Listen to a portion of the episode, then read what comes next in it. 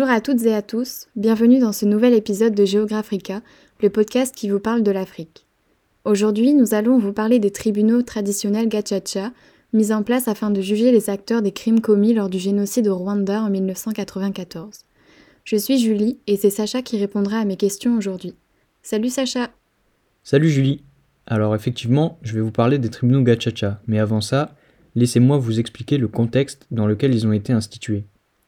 Après le génocide au Rwanda perpétré en 1994 et la mise en place d'un nouveau gouvernement, l'heure est à la justice, et il devient nécessaire de juger les auteurs des crimes commis lors du génocide.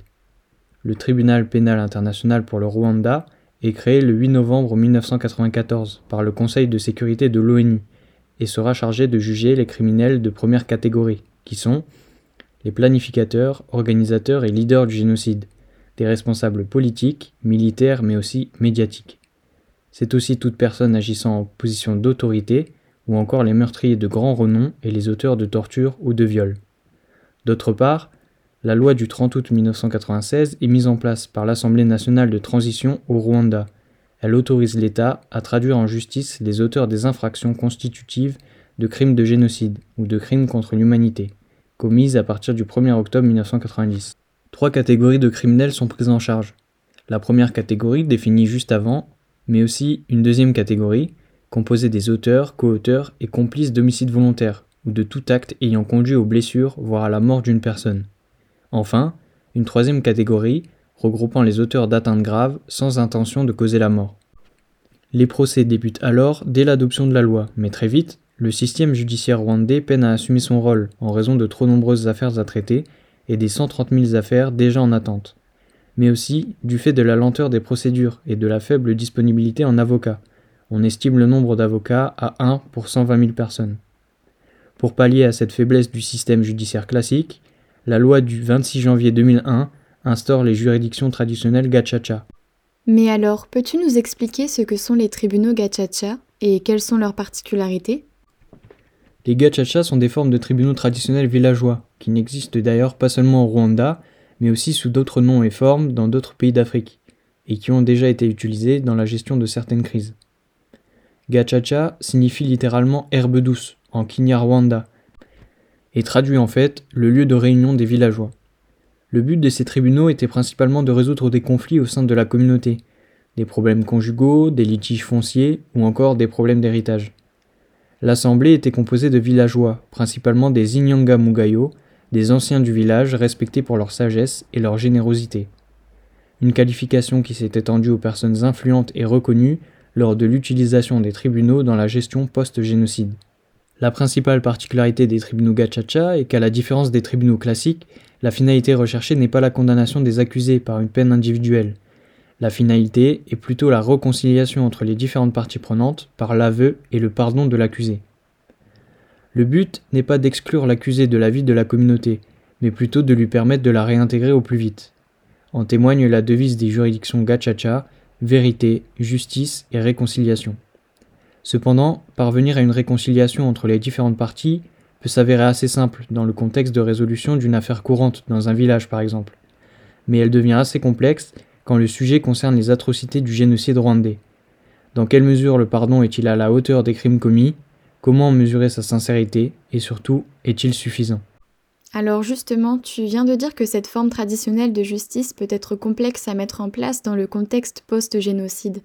Les Gachacha ont-ils subi des quelconques modifications pour s'adapter à ce contexte? En effet, le modèle traditionnel tel que mis en place dans les villages a subi un certain nombre de modifications, avec l'ajout de certains aspects du droit moderne. Étant donné que les gachacha ont été instaurés par l'État, celui-ci s'implique pleinement dans le processus de mise en place et de fonctionnement de ces instances. Dans un premier temps, il est nécessaire de respecter le droit écrit et les procédures de droit moderne, c'est-à-dire telles qu'elles sont appliquées dans les tribunaux classiques.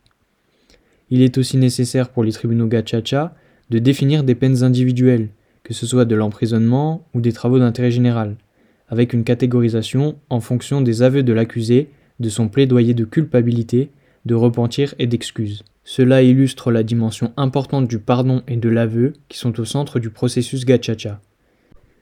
Il est également possible pour certains détenus, après avoir purgé la moitié de leur peine d'emprisonnement, de la commuer en peine de travaux d'intérêt général, le but étant ici de réintégrer l'individu au plus vite dans la société.